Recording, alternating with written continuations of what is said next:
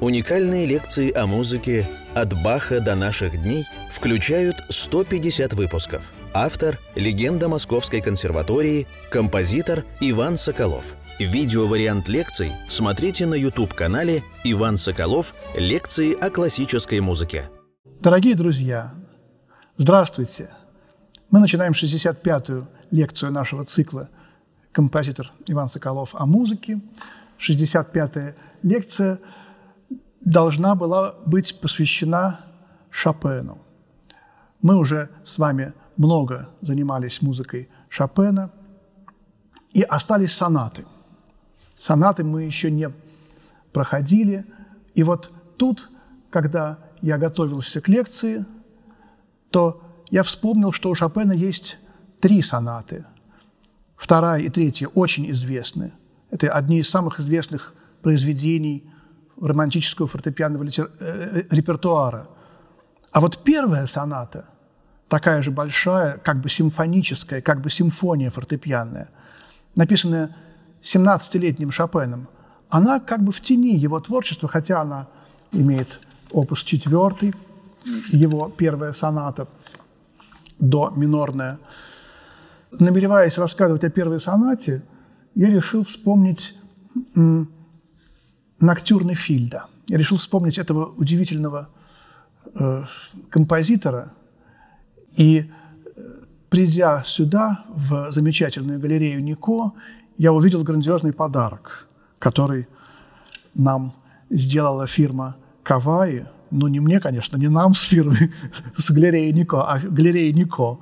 И немножечко, так сказать, всем тем пианистам, которые любят эту галерею, которые участвуют в концертах – но это подарок, конечно же, и всем слушателям наших лекций, и всем посетителям галереи. Это грандиозный подарок. Теперь этот огромный рояль Каваи стоит здесь, и у меня было такое чувство, что надо все лекции записать сначала, с первой до последней. Сейчас вот начать первую писать про начало музыки, потому что э, от качества от рояля очень сильно зависит настроение, вот лично мое, например, и, соответственно, и качество того, что я говорю, и качество моей игры на этом рояле зависит от качества самого рояля. Это понятно. Потому что рояль – это как человек. Мы, конечно, если рояль не очень хороший, но если рояль уступает там, лучшим образцам э, фортепианного мастерства, то, то это не значит, что надо к нему относиться плохо. Если человек, например, не очень талантливый, это что, мы его должны не любить, да? Мы его должны еще больше любить. Если у него что-нибудь там не в порядке с физиологией, там, с психологией, понимаете? Если человек от рождения, там, может быть, нездоров, значит, надо его еще больше любить. А с роялями ведь то же самое. Рояли – это живые существа, рояли – люди. Вот стоит бедненький, тут у нас вот примостился Ферстер, какой-то такой не очень хороший, но же лапочка, он же тоже хороший, мы его тоже любим, да? Это не то, что мы его забыли. И поэтому я всегда говорю пианистам, которые играют на, на как бы в кавычках, плохих роялях – на плохих роялях надо играть еще лучше, чем на хороших. Хороший рояль играет сам. А вот чтобы сыграть хорошо на плохом рояле, надо свои качества проявить в большей степени, чем на хорошем. Потому что мы сами есть рояль. Наше тело, наше мастерство, наши пианистические задатки – это рояль, на котором играет наша душа. И вот мы сами являемся хорошим роялем или плохим, понимаете? И вот как, как вокалисты, они играют на своем теле, на своем инструменте. Также пианисты, в сущности, они сначала через, на, через свой собственный организм подают сигналы. Один мой знакомый сказал потрясающую мысль. Он сказал, вы знаете, что пианист каждую ноту играет три раза. Пианист сначала играет ее в своем воображении – так, как он ее хочет сыграть. Потом он играет ее в реальном, действительности, в реальном мире, на, на клавише, на рояле. А потом третий раз он играет, он оценивает, как он ее сыграл. То есть все сочинение играется пианистом три раза, включая все клавиши. Сначала оно играется в воображении, потом оно играется здесь. Пианист выныривает на долю секунды из своего духовного мира. А потом он опять заныривает, и он проверяет, ага, получилось или нет. Это вот такой вот философский момент вообще на, на нашей жизни. Мы все как рыбы, которые живут в ином, в ином мире, но вот на, на секундочку мы из этого иного мира выныриваем. И вот, когда я вошел сюда, увидел этот рояль, мое сердце взыграло. Вот я достал ноктюрны Фильда, потому что Фильд, в чем его особенность? Это, это ирландский композитор. Годы жизни 1782-1837. То, что он, он прожил 55 лет. И посмотрите, он считается в нашем фортепианном, так сказать, э, доме предшественником Шопена. Но он на 28 лет его старше. Это целое поколение. И он всего лишь на 12 лет младше Бетховена. И насколько его вещи отличаются внешне от бетховенских. Вот, эти, вот это слово «ноктюрн», которого не было у Бетховена, не было и у Шуберта тоже. А он старше Шуберта. На 15 лет старше Шуберта человек. Вот. И он уже романтик. И еще одна удивительная его особенность – то, что он с 20 лет, с 1802 года, э, жил в России. Он прожил в Петербурге 35 э, лет и преподавал огромному количеству русских богатых барышень, может, даже и не очень богатых. В то время все-таки играли на рояле, так сказать, люди обеспеченные. Например, у него учился Глинка, ни больше, ни меньше. Он приезжал в Европу, его игру оценивали блестящие отзывы были Шопена, Листа. Вот, и он создал вот этот тонкий фортепианный стиль, тончайшие оттенки и вот этот тип художника, тип поэта, э, музыкального фортепианного поэта, который у Шопена, в общем, как бы впервые возник, да, Шопен не мог изобрести этот тип, потому что он сам был человеком, так сказать, так, этого типа. Вот этот тип такого тонкого, изысканного, в себя углубленного художника, абсолютно романтический тип, он уже у Фильда, в Фильде присутствует. У него достаточно мало сочинений, но, правда, все-таки семь фортепианных концертов и, и какие-то какие камерные ансамбли, немного их. Но вот эти ноктюрны, конечно, они являются почти все шедеврами. И вот сейчас я хочу на этом роскошном кавае сыграть ноктюрн Фильда си бемоль мажор, потому что он является предшественником раннего Шопена. И мы потом, может быть, успеем в этой первой лекции пройти первую сонату Шопена и немножко сравним раннего Шопена с Фильдом. Итак, ноктюрн э, Джона Фильда «Си мажор». thank you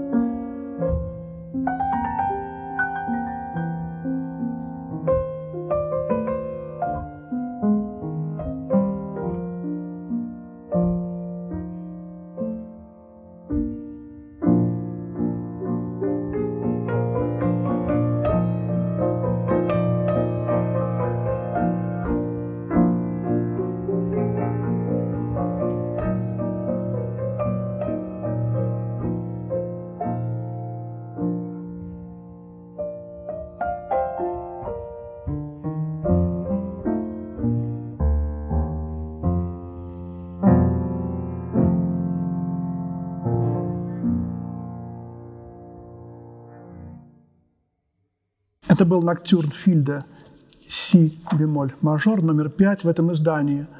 Не знаю, какие номера. Вот, например, третий ноктюрн. Какой, какой типичный Бетховен.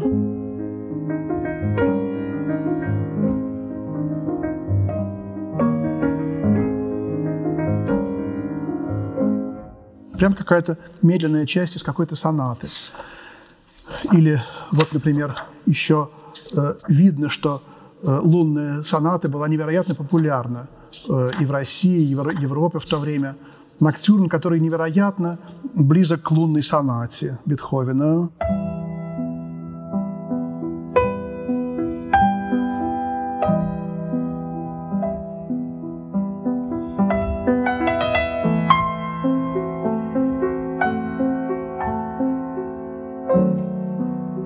Пожалуй, мы поговорим о нем специально. Такая хорошая музыка. Восьмой ноктюрн. Давайте несколько слов о пятом ноктюрне. Б-дур – это, э, конечно, бетховенская тональность, э, но вот здесь мы э, слышим и терцовый тон, начинается с квинтового тона. У Шопена терцовый потом, во многом благодаря Беллини, первую, так сказать, скрипку будет играть, но потом в третьем такте уже терцовый. И вот здесь есть удивительное совершенно место после этой роскошной мелодии, которая как бы вот похожа на э, луну полную, которая царит в этом вот летнем ночном пейзаже. И все нотки черненькие, а это фа половинка, как белая такая луна в этом черном ночном пейзаже. Какой-то даже вот э, рудимент Аугенмузик тут есть, это удивительной музыки. Но в конце возникает вот этот вот, э, это кода, это послесловие.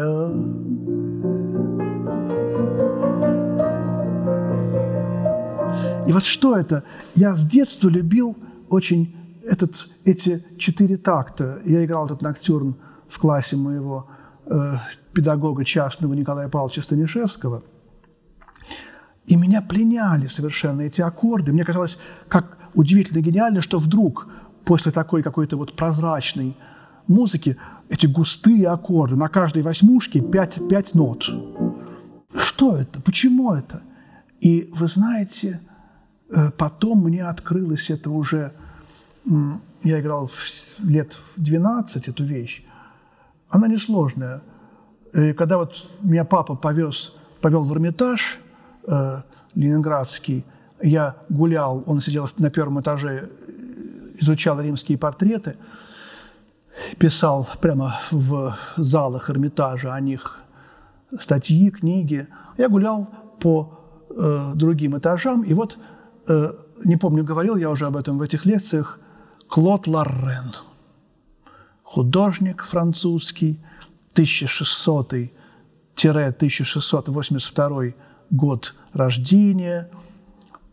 Вот, знаете, он меня полюбил. Я ходил, конечно, восхищался и Рембрандтом, и Леонардо, но вот когда я подошел вот к этим картинам, вот вошел в этот зал Лорена и Пуссена, Пуссен тоже мне понравился. Я его называл тогда Никола, а наш определенно Никола. Вот там, значит, на этих карточках Никола Пуссен. Но вот этот Клод Лорен, знаете, я сразу просто вот умер от счастья. И вот особенно четыре этих картины, э, посвященные временам суток, утро, день, вечер и ночь. И вот картина «Ночь», там какие-то библейские сюжеты, что-то происходит на фоне этого грандиозного пейзажа. Но эти, эти фигуры человеческие очень маленькие, и они просто тонут в этом, в этом блаженстве этой природы. Он жил в Италии и писал, конечно, итальянские пейзажи. И вот Э, на этой картине в углу этот лес черный. И как-то там удивительно он умудряется э, ночью в черном лесу нарисовать, написать маслом этих э, коров, овец, которые там в этом лесу пасутся. И вот это меня совершенно поражало. За 300 лет с лишним краски не стерлись. И видно, может быть, они еще потемнели, но от этого еще гениальнее стало. Время улучшило живопись Лорена. Я понял, что эта луна, эта ночь, этот пейзаж и вот эти густые аккорды, это как бы вот этот лес и как бы эти стада, как бы эти колокольчики, которые вот звенят тихонечко-тихонечко на, на шейках у этих овечек, которые жуют свою травку. Я понял, что, может быть, прелюдия Шопена. Вот эта прелюдия тоже с этим ля бемолем, что это, может быть, тоже ночные стада. Вот мне это тоже, может быть, открыло. Вот. А потом я полюбил Блока.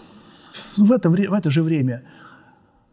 И я этому образу э, из фильдовского ноктюрна нашел подтверждение не только в живописи Клода Лорена, но еще и в стихотворении Блока «Свирель запела на мосту, и яблони в цвету, и ангел поднял высоту звезду зеленую одну, и стало дивно на мосту смотреть в такую глубину, в такую высоту. Свирель поет, взошла звезда, пастух, гони стада, а под мостом шумит вода. Смотри, какие быстрины и так далее. И вот этот вот э, пастух, гони стада. Вообще это «у» меня потрясло, конечно, сразу. Я был убит этим «у», а потом вдруг появляется «а».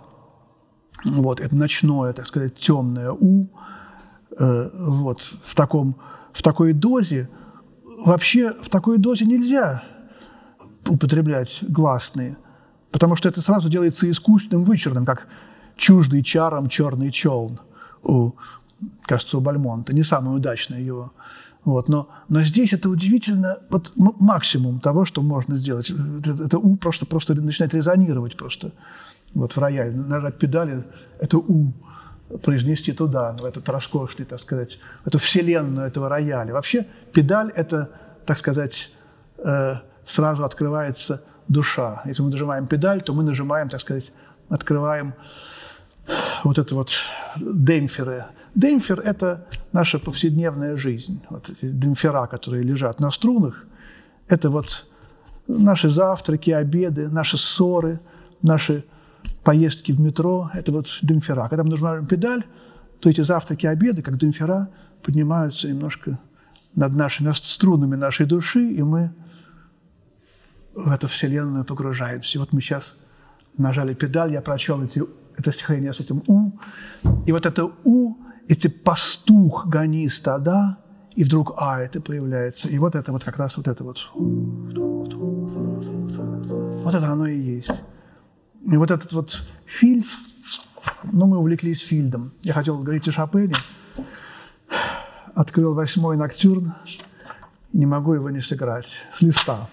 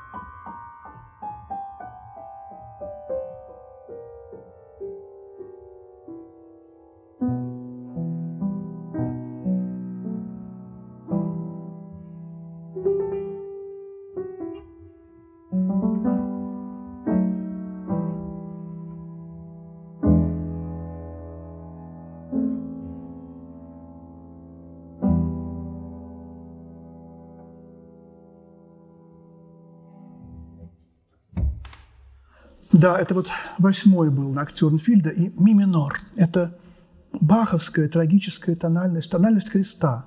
Видите, конечно, тут все почувствовали, не могли не почувствовать связь с лунной сонатой. Мало того, что эти триоли, он еще вводит вот этот вот мотив. Это фактически аллюзия, коллаж современным языком. Все это было, и у Бетховена много намеков, и наверняка они сознательные, намеков на Моцарта, на, на Баха. Конечно, у Бетховена это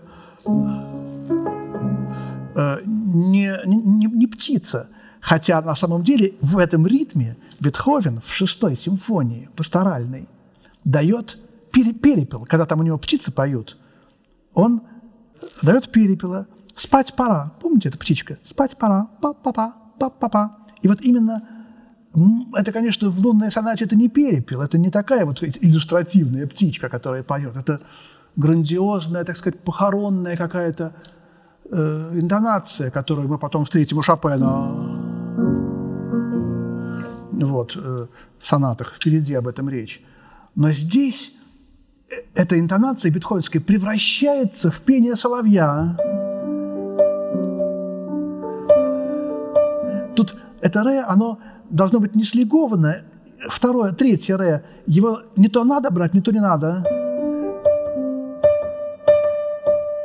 Это вот примерно тот же эффект, который Бетховен использует в 31-й сонате, в, в этом знаменитом месте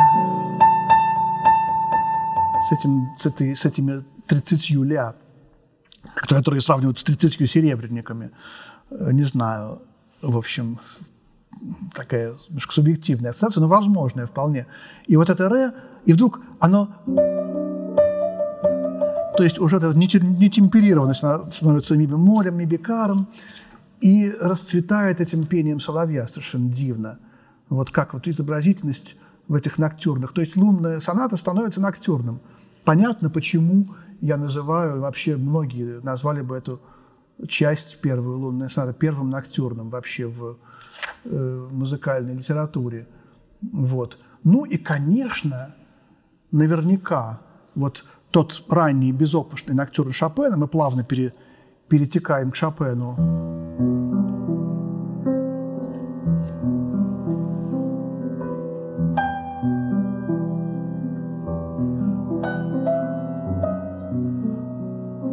Вот вы узнаете здесь и в тональности, и в размере э, четыре четверти с, триолями восьмушек. У Фильда 12 восьмых, но тоже, в общем, это примерно то же самое.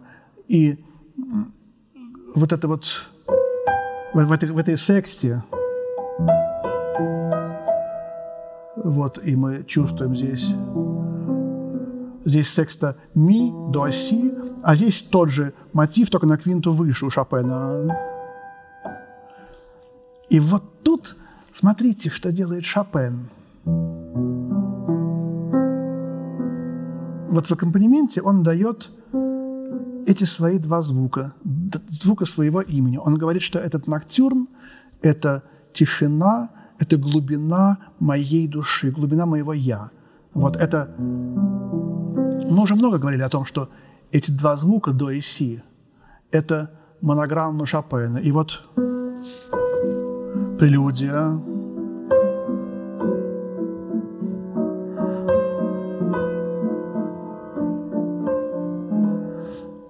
И помните, полонез ми бемоль минор, который мы в прошлый раз в 64-й лекции разбирали, тоже как вдруг на, на фоне трагической картины Польши возникает этот певец, рапсод, сам Шопен, он помещает себя в эту, на, на гребне этой волны, на, какой-то, на каком-то пьедестале. И как этот же мотив в предыдущем ноктюрне до диез минорном помещен э, в глубину ноктюрна, но в трио к трио, в середину к середины. Но это точка золотого сечения. Вот. И этот мотив фа до си здесь у Шопена просто э, смещая, уменьшается до двух нот. И вот эта любовь к монограмме, которая как бы у Баха, Шопен говорит, я о себе пишу. Э, у Баха она очень скрыта. Потом уже и Лист, и многие другие стали использовать баховскую символику БАЦХ. У Баха ее мало, потому что Бах не афишировал себя. У Шопена больше, и как-то об этом мало кто говорит. Ну вот давайте возьмем первую сонату, вот эту как бы оставшуюся в тени, мало ее играют. Действительно, может быть, так сказать, ну, люди уж очень любят, уж очень он гениально написал вторую, третью. Не потому что играют мало, не а хуже, потому что те, те лучше. И те две просто не с чем сравнить вообще в истории музыки. И вот здесь очень хорошая музыка, кстати, которую улучшают те сонаты. Вот. Конечно, это еще не тот гениальный, архигениальный Шопен, но посмотрите, первая часть этой четырехчастной сонаты, опус 4, начинается тоже с этих двух нот, до и си.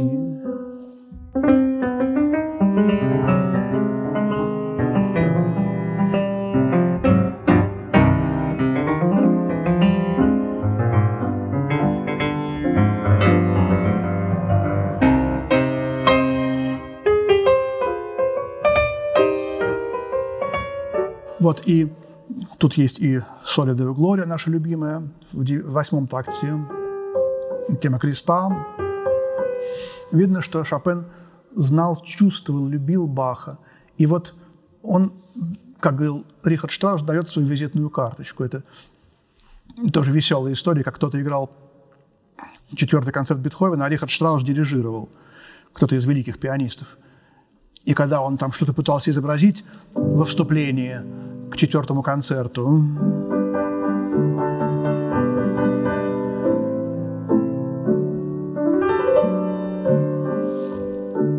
Вот эти пять тактов, которые рояль соло играет, а потом оркестр играет э, свою, так сказать, оркестровую экспозицию. Эти пять тактов, ну, они революционные. И этот пианист, видимо, молодой, пытался что-то выразить там. И Харштадт говорит, ну что вы пыжитесь, вы Просто дайте публике свою визитную карточку. И вот здесь Шопен дает свою визитную карточку. Вот. И тоже это до и си. Первая часть сонаты. Мы в ней чувствуем еще Бетховена, Шуберта, ранний романтизм. Но вот смотрите, э, вторая часть минуэт, очень необычная третья часть. Во-первых, это уникальный размер – пять четвертей бетховенская тональность ля мажор, но до минор тоже э, бетховенская. Вот. А посмотрите, ведь 27-й год, по-моему, год создания этой, этой сонаты, это ведь год смерти Бетховена. Не является ли эта соната как бы, ну, немножко вот посвященной памяти Бетховена, с одной стороны. А с другой стороны, посмотрите, начало этой третьей части, она очень небольшая, три странички, Ляргетта, пять четвертей. Вот начинается с того же мотива до си.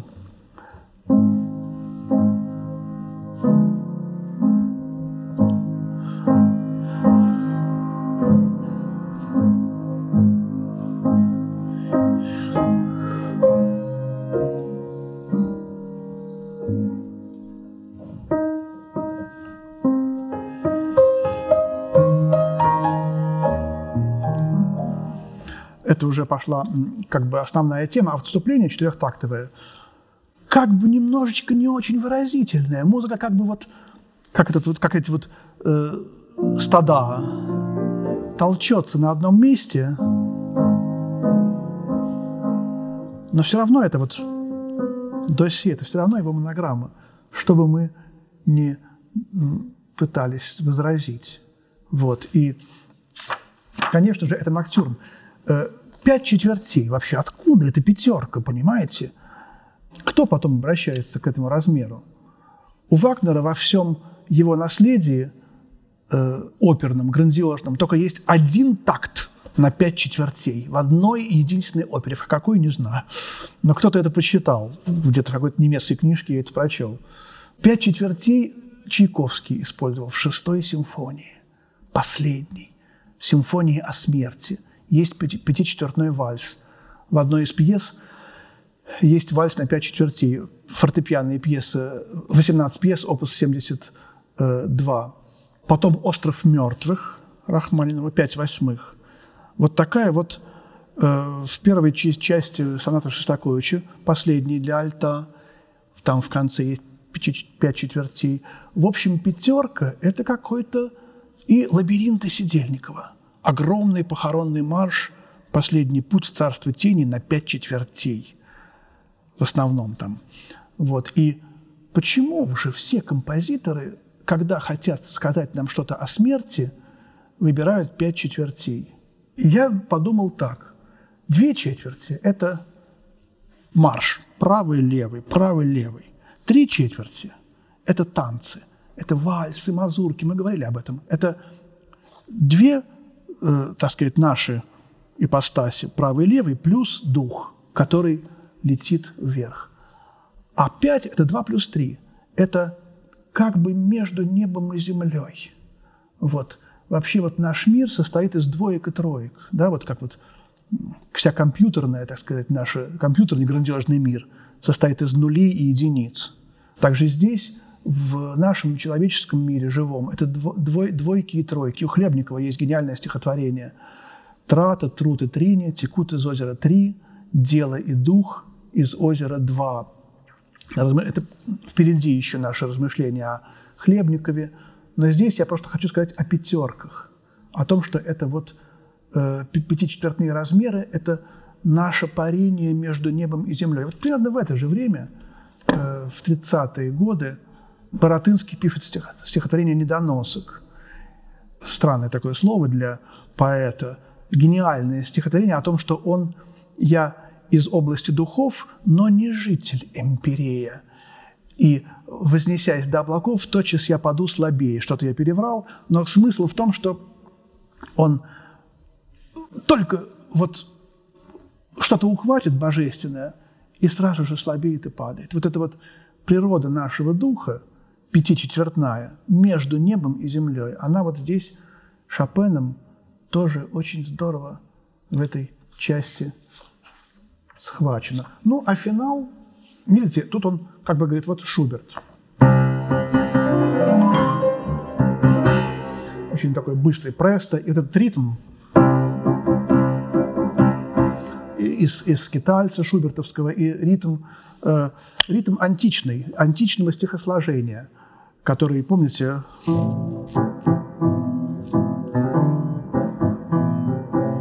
Бетховен в аллегретто седьмой симфонии так сознательно внедрил как бы такой марш. Бетховен, знавший античные ритмы, он этот ритм, в общем, можно сказать, ввел в музыку. Потом этот ритм стал абсолютно любимейшим лейт-ритмом музыки Шуберта. И вот Шопен говорит, да, Бетховен, Шуберт и я. Вот. И тут появляется и до, и си. Вот до, си. То есть этот же лейт-тема э, шопеновская, она и в финале присутствует. Э, и вот как бы Шопен подает руку и Шуберту, и Бетховену, и говорит о том, что он начинает свой жизненный путь.